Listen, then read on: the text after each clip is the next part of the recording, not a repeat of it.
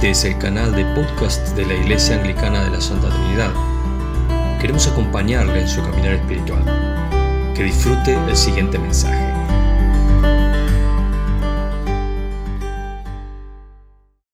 La resurrección no es un hecho natural, no es un hecho de la naturaleza, no es algo que, que vemos que suceda regularmente en la historia, no vemos que suceda en los animales, ni en las plantas, ni en los seres humanos. Em, la, la muerte es, sí, en nuestra experiencia, un hecho natural. Es un hecho casi cotidiano. Es el hecho inevitable que sigue a la vida. Lo vemos en las plantas, lo vemos en los animales, lo vemos en las personas. También la muerte es la mayor angustia de la especie humana. No hay cosa que angustie más al ser humano que la muerte. Hay una, llaman algunos filósofos, angustia existencial que sigue al ser humano desde el día que nace, desde el día que toma conciencia de su vida, hasta el día que parte. Nos acompaña día tras día. Así que, si esto es así, y es así, el hecho que un ser humano, que una persona, pudiese escapar de la muerte, salir de la muerte, resucitar después de haber muerto, sería entonces el evento más trascendente de la historia de la humanidad. No habría cosa más poderosa que ello. Nosotros como especie humana hemos hecho grandes logros. Hay grandes logros arquitectónicos, de ingeniería, hay grandes logros de las ciencias, decíamos de la ciencia médica hace un rato, de las ciencias astronómicas, hay grandes logros en todas las áreas de la vida humana, salvo en esto, Nadie todavía, jamás, ha logrado volver de la muerte. Nadie todavía ha tenido el control para resucitar a alguien que haya muerto y que siga viviendo. Por tanto, es evidente que ese es un límite duro, es un límite absoluto que tenemos como especie. No hemos logrado jamás ni cerca estar de esa condición. No depende de nosotros, está por encima de nuestras posibilidades. Esa es la realidad en la que se enmarca esta historia del Evangelio que leemos hoy. El rito de embalsamamiento que iban a estas mujeres que menciona el Evangelio, iban a María Magdalena, María la madre de Jacob y Salomé, iban a hacer eso, iban a tratar de preservar el cuerpo, era la costumbre de la época. Eso es lo que fueron a hacer cuando fueron al sepulcro. Pero se encontraban con un serio problema en el sepulcro, que efectivamente no estaba solo. El sepulcro, dijo el procurador general eh, Poncio Pilato, tenía que estar guardado. En el Evangelio de Mateo dice, llévense una guardia de soldados y vayan a asegurar el sepulcro lo mejor que puedan. Entonces, ¿qué hicieron?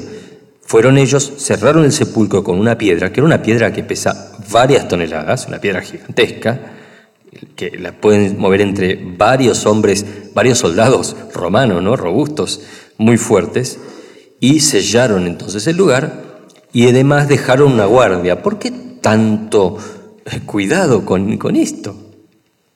Bueno, el cuidado era obvio para ellos porque los gobernantes judíos le dijeron a los romanos, esta gente, estos cristianos, van a ir y van a capturar el cuerpo y van a andar diciendo después que resucitó, porque eso es lo que andan diciendo, que él iba a resucitar. Eh, eso era falaz desde todo punto de vista, pues vamos a ver que eh, no, no tenían del todo claro el tema de la resurrección, ni siquiera los propios discípulos de Jesús pero con toda la piedra esa gigante de varias toneladas y además la Guardia Romana, iba a ser muy difícil que efectivamente pudiesen sacar nada de ahí, diría imposible. Por eso, eh, ¿cómo es posible, cuando llegan estas mujeres a este lugar muy temprano por la mañana, que no estaba la guardia, un guardia romano que dejaba su puesto, no, lo contaba después. Mejor que se exiliase porque no iba a sobrevivir. ¿Y quién iba a mover tremenda roca? No podían efectivamente hacerlo. Tenía que ser toda una guardia para que pueda hacer ese trabajo. Si vamos a ver eh, lo que dice el Evangelio de Mateo más adelante, el capítulo 28, dice que en el momento previo a lo que había pasado, a que llegara María Magdalena y la otra María, hubo un terremoto violento en el lugar, porque un ángel del Señor bajó del cielo y acercándose al sepulcro, quitó la piedra y se sentó sobre ella. Así que indudablemente en este caso esto explicaría este evento supernatural. No eran los soldados, no eran los discípulos de Jesús, sino el ángel de Dios que fue, los, los soldados huyeron precipitadamente al ver el ángel, imagínense, un ángel con la espada de fuego en la mano, volaron y el ángel movió la piedra. Y ese mismo ángel estaba ahí esperando por María Magdalena y María la mamá de Salomé. Evidentemente, estas mujeres que iban temprano para hacer este trabajo tenían fe. Tenían fe de que de alguna manera ellas iban a ingeniar para hacer lo que tenían. No sé, le iban a robar a los soldados, no sé, le iban a pagar, no lo sé. Lo que sí sé es que se encontraron con el sepulcro abierto, la piedra removida y sin guardia y pudieron entrar. Cuando entran, se encuentran con el ángel. Dicen, atónitas, el ángel, no le alcanzan a decir nada al ángel, estaban azoradas, estupefactas de lo que vieron, y el ángel se adelanta y les dice, no tengan temor, no tengan miedo. Verso 6, no, no tengan temor. ¿Por qué? Porque ha resucitado, Él dijo la verdad. Por eso decía hace un rato, no tenían muy en claro los propios discípulos de Jesús esto. El ángel les recordó, Él ha resucitado y les dijo la verdad. Siempre les dijo la verdad, siempre les dijo que iba a resucitar. Ya no está allí, dicen, ya no está allí. Él va a ir delante de ustedes. Vuelvan a Galilea él va a ir delante de ustedes para reunirse con ustedes. Él no los rechazó. Vayan, dice, vayan a Galilea, avísenle a Pedro y a los otros discípulos que Él no les dijo una cosa por otra. Era verdad, Él iba a resucitar y los espera en Galilea. Vayan allá. Ah, es fácil decirlo, ¿no? Pero había que encontrarse con el ángel de Dios que te diga eso Dice en el verso 8, ellas, bueno, salieron temblorosas y desconcertadas, huyendo del sepulcro. Corrieron desesperadas. En el otro evangelio muestran que le fueron a la casa a decirle a, los muchachos, a los discípulos de Jesús que estaban reunidos ahí, era verdad, era verdad, no está más, resucitó. Y ustedes conocen, ¿no? Cuando fueron corriendo Pedro y Juan, Juan era más joven, llegó más rápido, después Pedro, pero no vamos a contar todo ese relato. El punto es, efectivamente, Cristo había resucitado. Les dijo la verdad. Era serio lo que decía acerca de morir y resucitar. Y eso, si ustedes recuerdan lo que cuando nosotros decimos el credo, el credo decimos, Jesucristo murió, descendió a los infiernos y al tercer día resucitó de entre los muertos, venció a la muerte, el primero y último en hacer eso. Nadie pudo hacer eso antes y nadie pudo hacer eso después que Él. ¿Con qué propósito?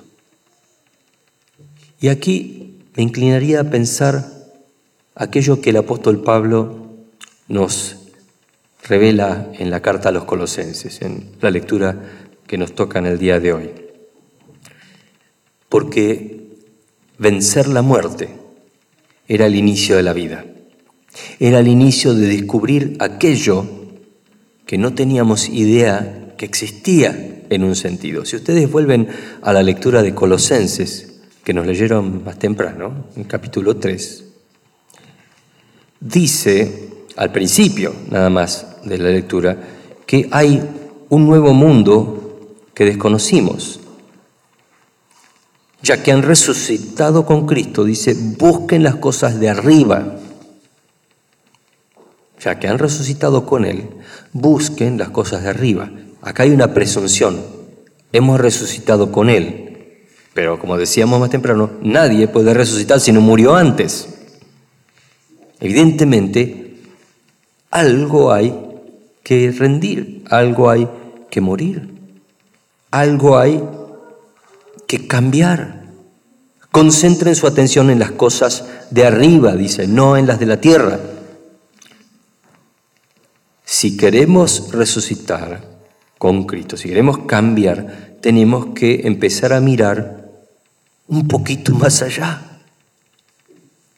No asumir que todo lo que vemos y lo que oímos y lo que tocamos es todo lo que existe. Evidentemente, hay cosas que no vemos, que no podemos tocar o que no podemos oír y que existen. ¿O alguien de ustedes vio alguna vez la electricidad? Pero bien que si ponen el dedo en el enchufe, ¡pum! ¿no es cierto? La pueden sentir. Es un ejemplo burdo de que hay cosas que existen pero que no pasan por la captación de nuestros sentidos. Y esto es mucho más aún. La existencia del mundo espiritual está muy por encima de nuestros sentidos naturales, pero eso no significa que no existen, muy por el contrario, tienen existencia propia y están en un plano superior. Y esto nos indicaría también que efectivamente hay una vida espiritual que espera por nosotros descubrir. Que si está fuera del plano de nuestros sentidos y aún fuera del plano de nuestra inteligencia, alguien tiene que revelarla. Porque si no, nunca la encontraré. El apóstol Pablo nos indica aquí que hay más allá de lo que yo puedo ver y de lo que puedo tocar y de lo que puedo entender. Que hay una vida que está en un sentido escondida. En el verso 3 dice, pues ustedes han muerto y su vida está escondida con Cristo en Dios. La palabra escondida aquí es clave, porque la palabra que usa el apóstol, cruptó, en, el griego bíblico, es algo así como cubierto o fuera de la vista. ¿Vieron cuando ustedes tienen eh, las, como nos pasó a nosotros, eh, un juego de porcelana muy lindo que era de la abuela o de la mamá, que lo conservamos con mucho cuidado, lo sacamos, no queda, no se pone en la mesa normal, ¿no es cierto?, de, uso de todos los días.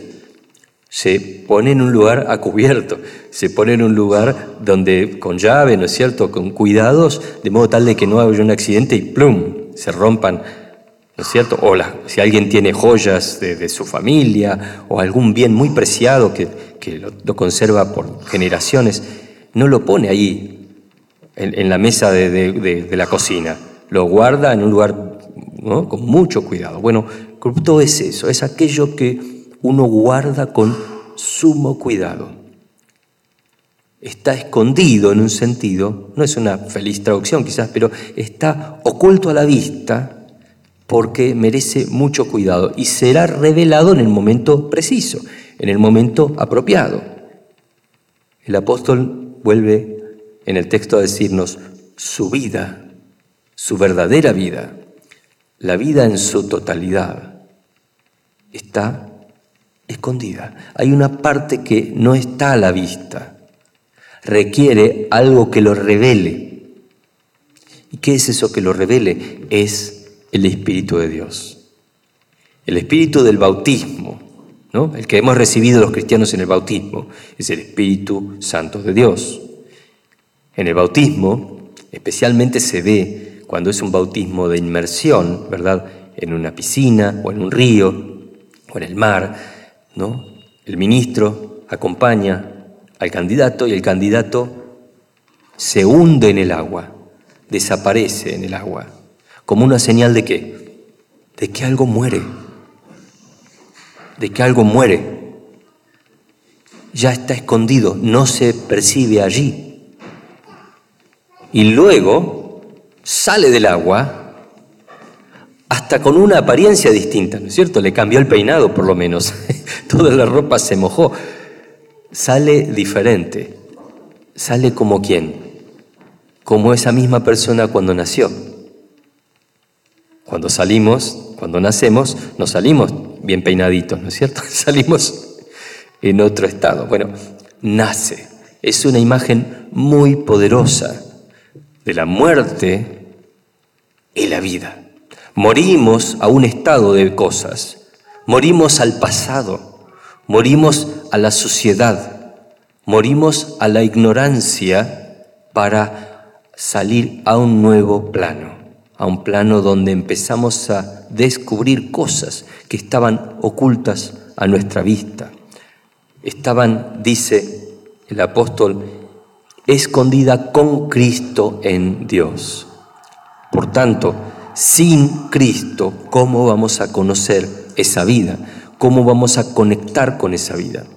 Y ahí está el fracaso sistemático de las personas que con muy buena voluntad, con muchas ganas, con mucho empeño, intentan cambiar y cambiar y cambiar, y una y otra y otra vez dicen, ahora sí, hoy es el día de cambio, hoy es lunes, comenzamos la dieta, hoy es el día de que voy a cambiar mis, mis hábitos, yo ya voy a todas las mañanas a leer ahora y voy a y por ahí por un tiempo con muy buena voluntad lo intenta, el primer semana anda fenómeno, se asombra de lo bien que va, la segunda semana afloja un poquito, la cuarta semana más o menos está como antes.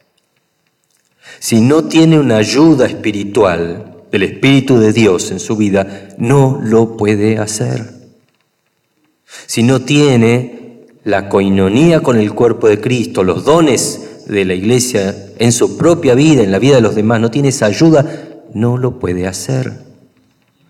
Lo intenta y lo intenta y fracasa porque hay algo que le falta. Necesita seguir siendo transformado y que esa vida que está escondida con Cristo se siga revelando. Y lo digo en primera persona, porque yo lo experimento, porque soy un ser humano. Es así. Lo experimentamos cotidianamente, no es una vez y para siempre. Eso es lo de Cristo. Cristo murió una vez y para siempre, resucitó y está en otro plano. Nosotros todavía estamos en este plano de existencia. Todavía vivimos aquí. Tenemos un desafío, como nos dijo el apóstol Pablo ahora en la carta a los Romanos, capítulo 6, que nos leyeron más temprano. Nosotros estamos entonces como enterrados como muertos con el bautismo, para luego salir a caminar de otra manera. Pero no se puede antes. La clave es la muerte y la resurrección. No intentar vanamente hacer esfuerzos, no de toda voluntad, nada más intentar cambiar así con nuestras propias fuerzas. No hay forma porque se trata de una cuestión espiritual. Si soy un deportista, voy a hacer las cosas en el, mundo físico, en el mundo psíquico, de la mejor manera, me voy a entrenar consecutivamente, todos los días, con mucha voluntad, y quizás ande muy bien.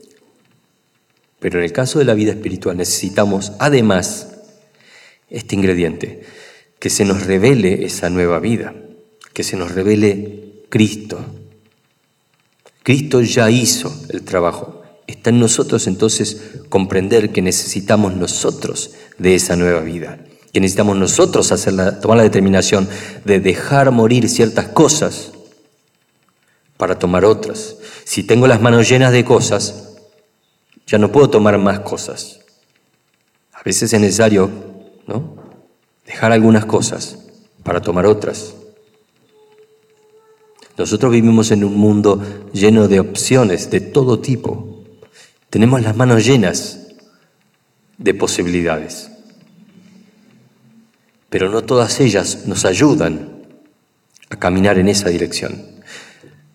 Nos vamos a quedar con lo que tenemos en las manos. Si no decidimos ese cambio, si no decidimos dejar cosas para tomar otras, y bueno, siempre vamos a tener ellas, pero no vamos a lograr avanzar más allá. Si queremos una renovación profunda de nuestra vida, necesitamos ir dejando algunas y tomando las que Cristo nos ofrece. Ir muriendo algunas opciones para abrazar las que Él nos ofrece. Porque por otro lado, ustedes, como están viviendo hoy, ¿están conformes? ¿Sienten que ya llegaron? ¿Sienten que ya están plenos? ¿Sienten que ya han cumplido su propósito en la vida? sienten que todas las opciones que han tomado son, en este momento son las correctas, están caminando por el camino correcto y sin problemas. Sin dudas, ustedes y yo compartimos la sensación de que eso no es así, de que lejos estamos de tener todas las cosas resueltas y que todos los caminos son óptimos y que sabemos para dónde ir en cada cosa. No es real, eso es una pretensión, eso es infantil en un sentido, no es real. Ustedes y yo sabemos que es así, usted y yo sabemos que es así, que hay cosas que cambiar, que hay cosas que abandonar, que hay cosas que tomar. Y este es el desafío de esta Pascua de Resurrección, morir a lo que haya que morir para tomar lo que sí hay que tomar. Abandonar a aquellos que sabemos que hay que abandonar para entonces sí abrazarse, agarrarse con uñas y dientes, como decimos aquí, de lo que realmente tenemos que agarrarnos, de lo que tenemos que tomar. Porque si no, seguimos dando vueltas en un círculo vicioso donde no hay cambios positivos. Ustedes y yo, los adultos que estamos en esta sala y los que están mirando en internet, hemos vivido y probado muchas cosas. Por eso hoy es nuestra oportunidad. Hoy es un día que puede ser el día más importante. No ya supervivir, sino vivir. No es la supervivencia el más apto, Spencer, no, es vivir como tengo que vivir. No el mejor del mundo, no existe eso. Es vivir como Dios dice que yo tengo que vivir. ¿Por qué? Porque Él me diseñó, porque Él sabe cuál es la mejor manera. Para mí, para mi familia, Dios lo sabe bien. Esperamos que el mensaje haya sido de bendición para su vida. Si no lo ha hecho aún, puede suscribirse para recibir el aviso del próximo. Por consultas o para apoyar esta tarea, puede escribir a lomas.anglicana.org.ar. Bendiciones.